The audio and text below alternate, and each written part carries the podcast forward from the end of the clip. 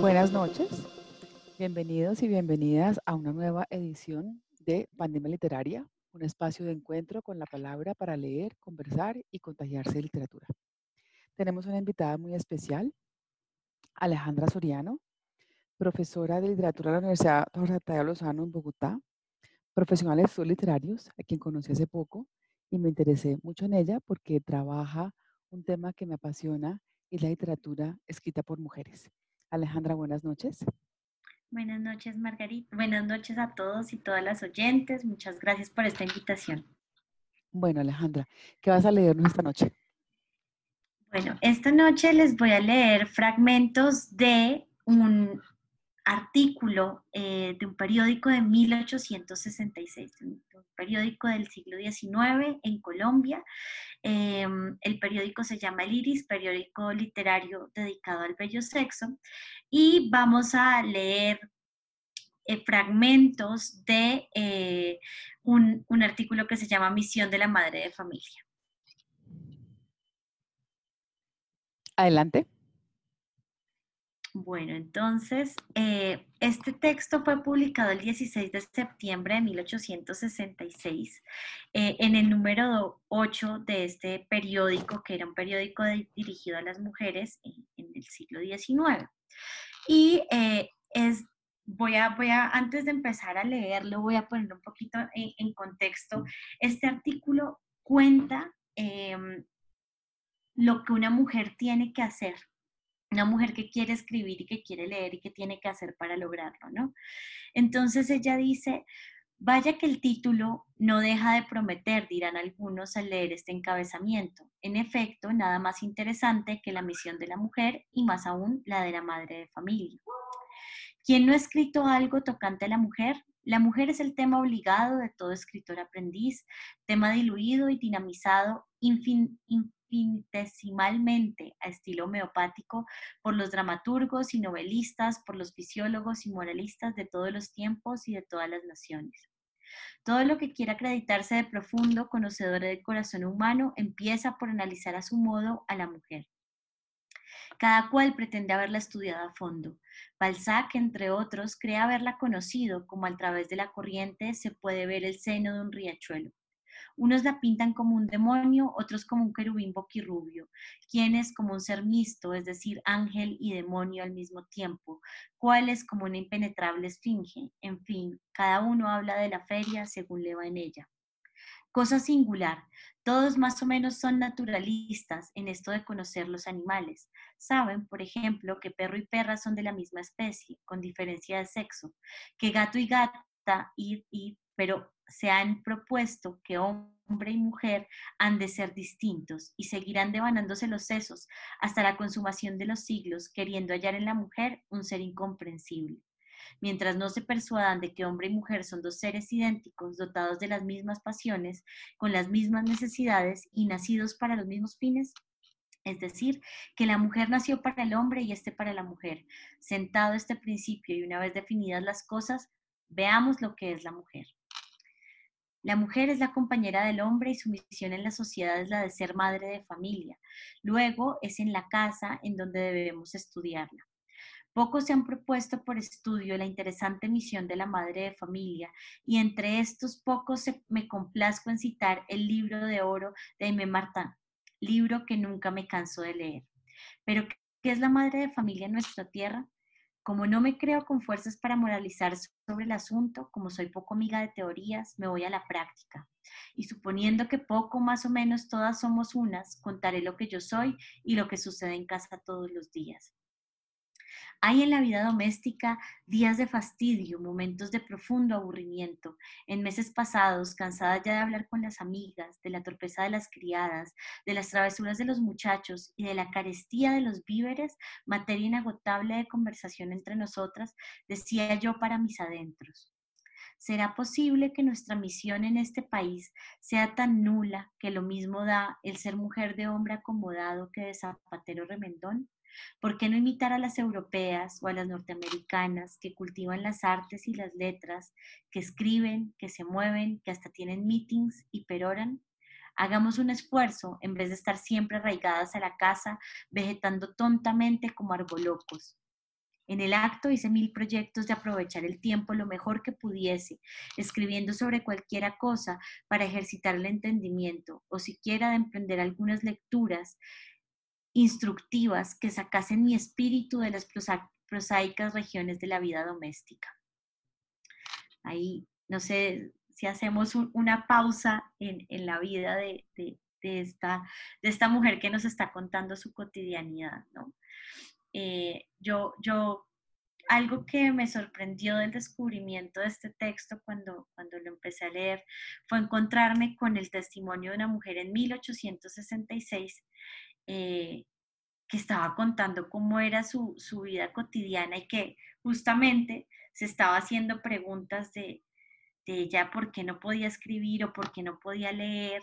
Em, y, y, cómo hace todo un plan para poder dedicarse a, a, ese, a, ese, a esa labor, ¿no? Que ya le interesa tanto, pero, pero vamos a ver pues qué pasa con ella.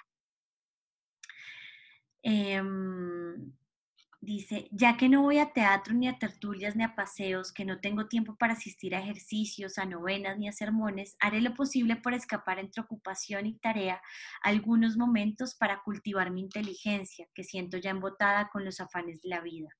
Pero ¿qué hacer con media docena de muchachos que sin cesar gritan y se rebullen junto a mí? Verdad es que los dos mayores están ya en colegio, que no deja de ser algún descanso, pero me quedan cuatro, de los cuales dos están aprendiendo conmigo. Una niñita que no hace sino jugar y el último que está, no diré de pecho, pero sí de tetero. Usted se mata, mi señora Pilar, me dicen algunas amigas. Mande a sus niños a la escuela, que aprendan a leer y así descansa algo y puede vigilar mejor la despensa y entregarse más a los pormenores de la casa pero ¿cómo resolverme a que les vicien la pronunciación de esas escuelas donde les enseñan el kaka, seke, siki, shaha, shehe, shihi, etcétera? Imposible. Yo misma enseñar a estos, así como enseñé a los otros. Ni qué cosa más satisfactoria para una madre que dar a sus hijos las primeras enseñanzas que tanto influyen en el giro que han de tomar esas tiernas inteligencias que nos están confiadas. Jamás he podido entrar por la moda de abandonar los hijos al cuidado ajeno. Nada de eso. Yo misma de verles la ropa, he de atender a que sus camitas estén limpias y bien tendidas, y por la noche asistir a su hora de acostarse a fin de que lo hagan con orden, eleven a Dios sus oraciones y duerman en paz. Nuestras costumbres domésticas difieren esencialmente de las de otros países civilizados, no sé si a causa de la índole nuestra o por el mismo atraso en que estamos, a lo que se agrega también el malísimo servicio de los criados. Entre nosotros, la señora es la primera criada de la casa, la que dirige y manda en jefe a las otras criadas, y cuenta que las tenemos en número doble del que por lo general se tiene en Europa. Ella es la que vigila el arreglo de la casa, maneja la despensa, atiende a los hijos y tiene en la memoria hasta el último pañuelo del marido. Así es que constantemente está en la tarea de renovar ya las camisas, ora las medias, ora el calzado de los niños o las diversas piezas del vestido de estos diantricos que parece que tuvieran garfios en todo el cuerpo, según es el destrozo que hacen con la ropa la que está en roce continuo con los sirvientes, que a fuerza de familiarizarse con ella le respetan a menudo, la que se entiende con la lavandera, con la aguadora, con el carbonero, que tiene que saber cuándo se acabaron las velas, cuándo el azúcar, cuándo el chocolate. En una palabra, es al mismo tiempo la señora, la niñera y la mayordoma de la casa, debiendo entrar en todos aquellos pormenores capaces de vulgarizar a la más remilgada. Y luego dirán los maridos que a ellos les toca la peor parte en el matrimonio. No, señor, es que son los hombres de suyo desagradecidos. Y si no, ¿por qué se casan tan pronto los viudos? Porque no pueden aguantar los muchachos y toda esa varaunda que se llama vida doméstica, porque se vuelven locos en una sola semana que tengan que entenderse con la cocinera, con la mandadera y toda la falange que los rodea y los acosa y los obliga a vaciar a cada paso el bolsillo pues, como tengo dicho, a pesar de tantos quehaceres, me propuse llevar adelante mis planes. Así fue que me acosté temprano, pensando levantarme a las cinco, mas no pude conseguirlo como lo deseaba, porque el niñito dio mala noche y el sueño me cogió tan sabrosamente hacia la madrugada que a duras penas logré estar en pie a las seis y media, y aquí comenzó la faena. Entre el desayuno, levantar y vestir a los niños, bañarlos, peinarlos y alinear mi propia persona, dieron las ocho. Siguió luego el arreglo de la casa, que debe estar toda barrida y sacudida para cuando entre el marido a almorzar. Por consiguiente, estoy toda la mañana de aquí para allá, que no parece sino que fuera yo hormiga de esas que llaman arrieras, porque andan por todos lados husmeando donde hay que comer, llevando y trayendo hojitas, y cuando encuentran y tropezando unas con otras, en distintas direcciones. Y debo decir que paso que para esto del manejo y buena marcha de una casa no hay como el Tratado de Economía Doméstica escrita por doña Josefa Acevedo de Gómez, libro que debiera estar en la mesa de costura de toda madre de familia. Pues, como iba diciendo, aunque materialmente no haga yo misma los oficios de barrer y limpiar la casa, tengo de intervenir en todo para que cada cosa quede en su lugar porque mi marido, aunque es manso y tolerante, no disculpa nunca el desarreglo, sea cual fuera el motivo que se alegue para ello. A las 10 almorzamos, como era lunes, hubo aquello de despachar a la lavandera, entregándole la ropa que debía lavarse y recibiéndole lo que había lavado la semana anterior.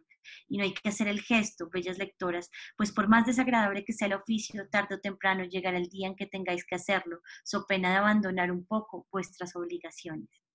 Una vez despachada la lavandera, tuve que dedicar algunos momentos a la despensa, en donde la cocinera me esperaba para disponer la comida. Y en esas y las otras dieron las doce sin haber podido todavía sentarme a coser.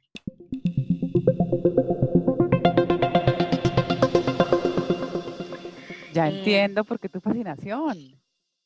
Es maravillosa. Es maravillosa. Eso es una muy buena, muy bella lectora. Oye, una, pregunta, ¿cómo diste tú con estos textos?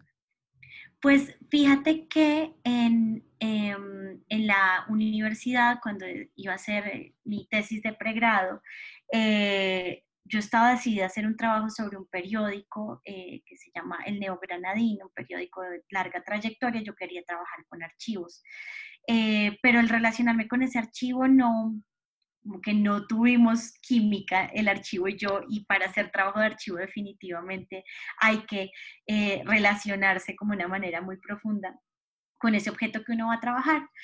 Y decidí volver sobre eh, archivos que había estudiado en la carrera y me encontré con uno que me había presentado una, una profesora, quien dirigió mi trabajo de grado y además pues hoy es, es mi amiga y mi colega, eh, la profesora Diana Guzmán, y ella me presentó el, me había presentado el Iris hacía ya unos años y decidí volver sobre ese periódico eh, que estaba dirigido a mujeres y definitivamente ahí sí hubo mucha química, pues precisamente porque me interesaba el problema de la lectora y el asunto de la lectora y de la mujer escritora y cómo se representaban tanto las prácticas de lectura y de escritura de las mujeres en esa época. Y eh, uno de los textos que más me llamó la atención y sobre el que he vuelto muchísimas veces, es decir, el, el periódico está lleno de artículos de novelas, de eh, novelas por entregas, eh, anuncios, todos que son muy interesantes, pero este es uno que en particular se me quedó y que leemos con mis estudiantes en, un curso que tengo de escritoras colombianas precisamente. Entonces, así fue como llegué a ese texto. Vale. ¿Y este es, es un texto, es, es, una publicación en serie o este es una publicación única, este texto que estás leyendo? No, esto que, eh, estoy leyendo es un, artículo eh, de, 1866 y es un artículo que se llama Misión de la Madre de Familia. Ah, ok, no es una columna. No es una columna que se, se repita. No, no es recurrente. Es, es, un artículo que apareció una vez y que publica esta mujer que firma como Pilar Segura de Casas, pero que es, al parecer es un seudónimo, y digo que al parecer porque por por más búsquedas que hice, no logré encontrar quién podía ser la mujer que estaba detrás de, esta, de, este artículo, que además vamos a ver más adelante, que es que ya hace un guiño desde ese nombre también que, del que se apropia. Claro, el de Casas. Ven, y una pregunta, ¿y, la, y la, el, el, cuerpo editorial del periódico está conformado por, por algunas mujeres que son reconocidas o, las, o, que está, o que las puedes ubicar? Sí, claro. Eh, ahí están, este periódico se publica en Bogotá entre 1866 y 1868. Es una publicación publicación dirigida por hombres.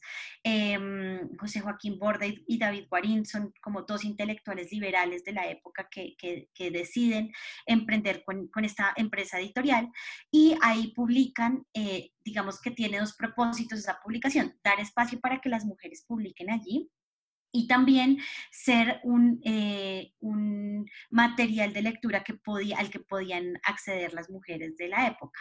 Entonces, eh, es como espacio para, para, escritura de mujeres, pues está, aparecen novelas de Soledad Acosta de Samper, pues que es una figura muy, muy relevante en el siglo XIX, eh, aparece eh, Waldina Dávila Ponce de León, eh, aparece Agripina Ancísar, o sea, aparecen unas mujeres como de la élite, pues que eran las mujeres además que eh, se podían medianamente, como vemos acá en este, en este artículo, dedicar a escribir y a leer aparte, digamos, de su vida, em, de, sus quehaceres domésticos em, pues se dedicaban a, escribir y a leer, pero siguen siendo muy pocas respecto a toda la publicación. La mayoría de la publicación es escrita por hombres.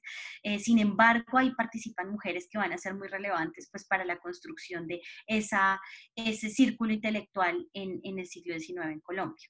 Que no deja de ser curioso porque de todas maneras, ah, si bien las publicaciones para, para mujeres, digamos, no era una cosa inusual, lo que es inusual es que publiquen mujeres porque casi todas eran, dices tú, eran, eran orientaciones masculinas hacia el deber de la mujer, pero no era evidente que publicaran mujeres. Y esta columna, diría, me atrevería yo a decir que es evidente que es una mujer, porque ese teje-maneje y esa dinámica que ella reconstruye de la casa solo puede hacerlo, creería yo, pues una persona que está muy en contacto con esto. Yo estoy de acuerdo, estoy de acuerdo. Creo que esto no lo es esa, ese nivel de detalle no lo podría contar, contar otro, otra persona sino una mujer, ¿no? Que es, es, el, es la minucia y digamos en ese punto en el que nos quedamos, en adelante lo que vamos a tener es la rutina de ella en, en, el hogar y en las labores domésticas, ¿no?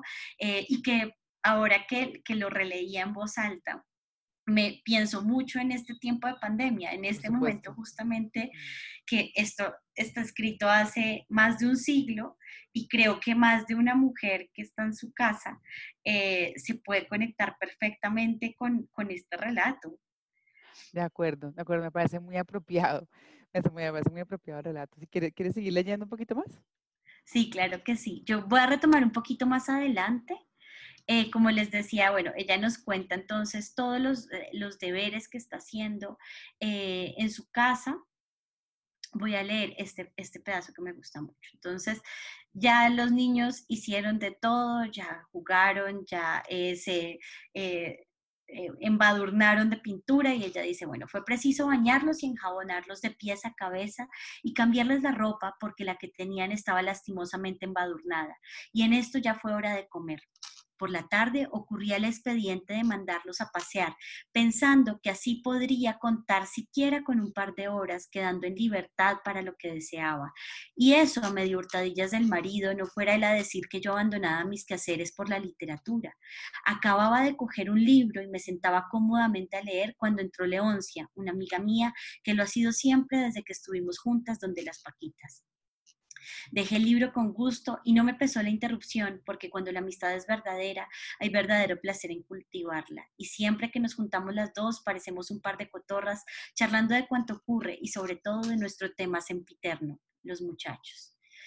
Em, y luego más adelante ella se hace una pregunta que a mí me parece clave. Dice, pues creerá que he estado pensando en resolverme a buscar alguna persona que haga mis veces para manejar la despensa y lidiar los niños. ¿Por qué no hemos de hacer nosotras como las extranjeras que tienen que tienen hayas para los hijos y viven descansadamente y salen a la hora que quieren o pasan el día recibiendo visitas sin que nada les impida llevar una vida holgada y sin afanes. Esto decía Leoncia pidiéndome mi parecer en el asunto, pero yo que soy tan opuesta a salir de la rutina, la dije que eso de buscar quien hiciese nuestras veces tenía sus más y sus menos, que ninguna otra puede tener el cuidado de la madre y que lo pensara bien antes de llevarlo a cabo. Sin embargo, Leoncia objetó mis temores poniéndome algunos ejemplos tomados aquí y allí. Bien puede ser, la contesté, pero yo no me atrevería a hacer la prueba y además esas personas que lo hacen seguramente serán ricas ricas que pueden llevar cierto tren que a nosotras las pobretonas nos está velado. En cuanto a hacer lo que otras hacen, no me diga eso, que aquí casi todo se hace por moda. Por moda arrastraban poco a los vestidos en las calles y en los caños, así como por moda andan ahora con la ropa levantada hasta los tobillos. De veras, niñas, que parecen todas pollas anconas con ese modo de alzarse los camisones. Las seis daban cuando se despidió Leoncia, tiempo que entraban de pasear los niños. Como había pasado la tarde sin llenar mi objeto, me propuse disponer desde temprano lo del refresco, para luego que acostara a los niños, entregarme a mis propósitos. Y ahí nuevamente interrumpe su rutina, va a acostar a los niños, les lee algo antes de dormir. Yo espero que igual quienes nos están escuchando puedan leer el texto em, como con, cuidado y lo puedan leer completo. Pero entonces luego llega otra visita eh, y, es don, don, Pedro Pedraza, que dice ella, a quien no podía ir mejor nombre y apellido. Desde que entró se arrellanó bien en una poltrona, buscando el rincón más oscuro, porque tenía los ojos como dos tomates maduros. Y bueno, ahí eh, ellos hacen esta visita y luego em, van, van a tener que leer y, aguantar eh, a que les leyera todo un, texto que él llevaba.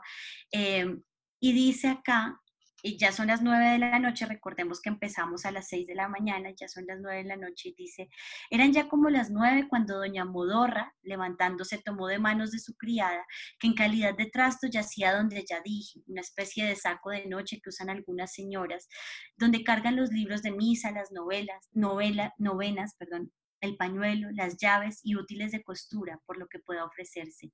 En aquel pozo de Donato llevaba doña Juana un memorial o representación dirigida al Congreso, pidiendo pensión como viuda de un capitán de la Independencia, y mi pobre marido era la víctima escogida, no solamente para que tuviese la bondad de pasar la vista por él y lo corrigiese, sino para que como representante, que era entonces mi marido, la presentase él mismo, apoyándola con su voto y buscándole los demás que se necesitasen para que pasaran los tres debates. Aquí le traigo este memorial, señor doctor, usted que es tan bondadoso y que fue tan amigo de mi difunto Pancho, es el llamado a sacarme de este empeño, dijo doña Juana. Me lo ha escrito mi sobrino, que entiende de eso, porque pasa su vida de picapleitos en los juzgados y tiene ya práctica en la materia. Y tienen ustedes, lectores míos, a mi viuda haciendo el panegírico del difunto capitán Carroña, cuyos servicios a la patria fueron algo problemáticos. Tuvimos que oírle pacientemente toda la relación que nos hizo de donde ella derivaba la justicia que le asistía para pedir pensión al Congreso. Media docena de bostezos se me escaparon por más cruces que me hice sobre la boca para espantarlos, y gracias a que empezó a paramar, doña Juana se despidió antes de que lloviese recio pero don Pedro dijo que le esperaba que escampase y mientras tanto manifestó que después del placer de vernos, el motivo de su visita era el de que mi marido, que debía tener conocimiento de las prácticas parlamentarias, le trabajase un reglamento que le habían hecho el honor de nombrarlo secretario de una sociedad que trataba de establecerse con el objeto de promover mejoras materiales y que estando tan enfermo de los ojos le era imposible escribir una línea. Sin embargo, de haber admitido por patriotismo el cargo que se le imponía. Hubo pues que discutir todos los artículos y parágrafos uno por uno, a contento, a contentamiento de don Pedro, en cuya tarea le escogieron las once de la noche. Yo, que a pesar de mis buenos impulsos de aprovechar algunas horas siquiera leyendo, me había contagiado aquella noche del apellido de doña Juana, recosté la cabeza sobre el canapé y empecé a dormitar. Y habría continuado, Dios sabe hasta cuándo, a no haberme despertado con sobresalto yo misma, con un fuerte ronquido que asustó a los dos reglamentadores. No me quedó más recurso que levantarme a toda, prisa, poniéndome las manos en los carrillos y pretestar un terrible dolor de muelas que no me dejaba casi hablar para despedirme de don Pedro. Y me fui a acostar, desalentada de tanto esfuerzo perdido y persuadida de que no quedándome tiempo para instruirme, nunca podré dejar de ser lo que soy en fin de fines, creo que la misión de la mujer sí puede y debe ser algo más que remendar trapos y regañar muchachos, aunque también sé por experiencia que a eso es a lo que regularmente se reduce nuestra vida. Así es que por lo tocante a mí, estoy convencida de que vivo condenada a hacer solamente lo que rezan mi nombre y mi apellido, menos la última menos la última letra. Pilar Segura de Casas.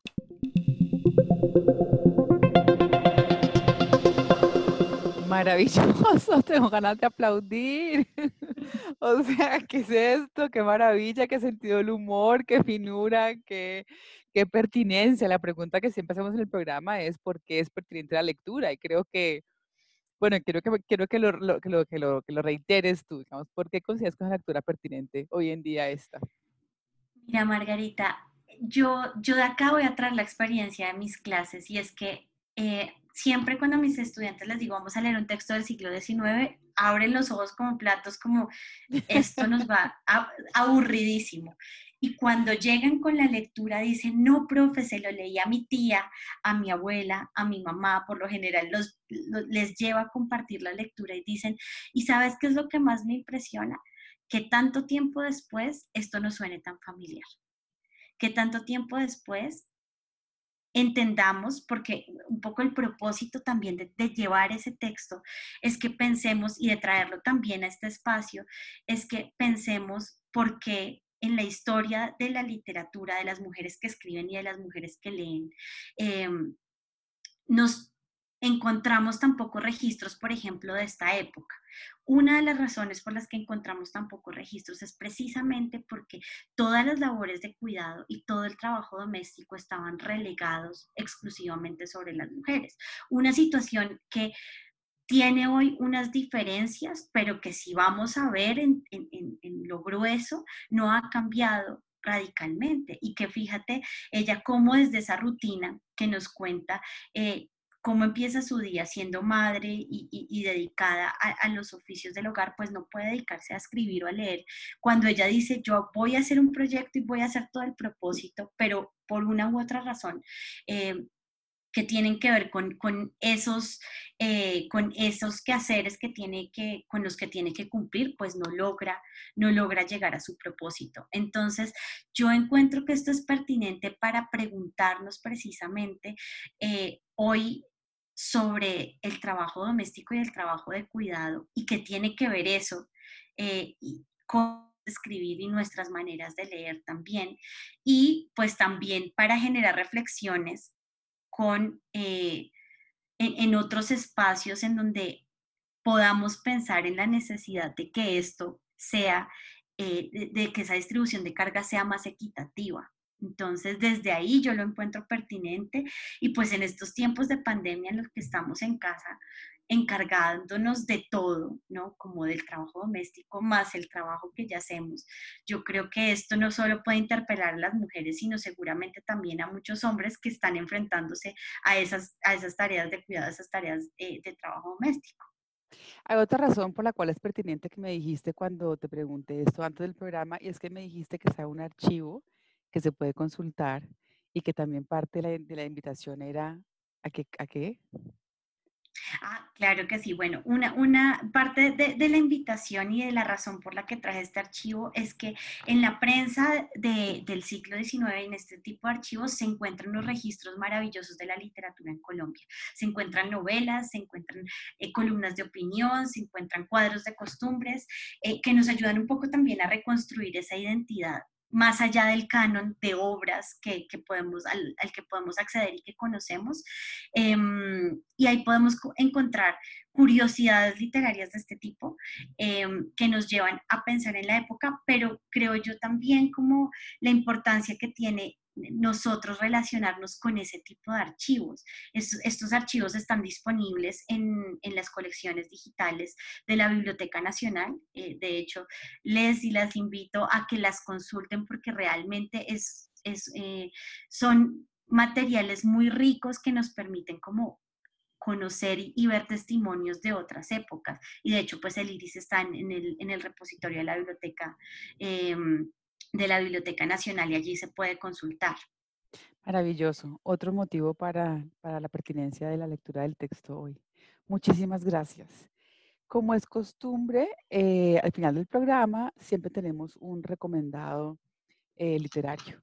Pero hoy vamos a hacer una excepción y voy a recomendar, es un curso que justamente invité a con Catalina Villa, con quien dirige entre paréntesis y que también hace parte de este programa, Pandemia Literaria, invitamos a Alejandra a montar para ofrecer en la universidad como un curso de educación continua. Alejandra va a dar un curso de escritoras mujeres y Alejandra, pues cuéntanos un poquito más qué vas a leer allí y de qué va el curso. Bueno, este curso se llama Ellas escriben y va a estar dedicado a la obra de algunas autoras destacadas de la literatura. Em, vamos a, precisamente partiendo de esta reflexión que, estamos haciendo hoy, a entender cómo las mujeres conquistaron un espacio para escribir, conquistaron espacios para leer eh, y vamos a ver cómo desde el, siglo XIX hasta la actualidad, ¿qué ha pasado con esa escritura de mujeres? La idea también es hacernos preguntas y que tengamos ahí un espacio, no solo para leer, sino también para escribir. Em, y pues vamos a tener autoras como Virginia Woolf, vamos a leer a Clarice Lispector, eh, vamos a leer eh, a Pilar Quintana, una escritora colombiana, vamos a, a, leer una escritora chilena. Y la idea e, es que en ese espacio no solo leamos a diferentes autoras, sino que también lleguemos a diferentes géneros de la literatura, que leamos cartas, que leamos diarios, vamos a leer cuento, novela. Eh, así que es una invitación también para que quienes quieran participar de este curso, curso, em, podamos generar discusiones alrededor de estas obras, podamos pensar eh, críticamente en, el ejercicio de lectura que vamos a hacer y también, ¿por qué no?, a dialogar con, ese canon tan masculino de la literatura, tan constituido por hombres, pues enriquecerlo con eh, obras escritas por mujeres. Así que pues todos y todas eh, muy, muy invitados a participar de este espacio en el que yo espero pues que además descubramos unas plumas nuevas, unas voces frescas y, desde, pues desde, desde ahí que podamos también dialogar con sus propias escrituras, con sus propios temas y sus propias inquietudes. Sí, Alejandra dice eso porque el curso tiene dos, dos, dos espacios, si se quiere. Uno puede vincularse al curso solamente al, curso lector, al curso que analiza los textos críticamente, y hay un segundo día de la semana que con un grupo más pequeño, porque no podemos trabajar con un grupo muy grande de personas, vamos a, o Alejandra va a trabajar la escritura íntima. Entonces el curso tiene, digamos, dos momentos, pero pues ustedes podrán escoger si quieren ambos o si solamente quieren uno de los dos. Entonces el curso arranca a mediados de octubre y cualquier información pueden enviar un correo a mlcuellar.icesi.edu.co. Alejandra, muchas gracias por este maravilloso momento. Realmente ha sido un placer escucharte. Gracias a ti, Margarita, por la invitación y a quienes escuchan, pues gracias por también eh, habernos acompañado en esta lectura y ojalá se animen a consultar este archivo más en profundidad.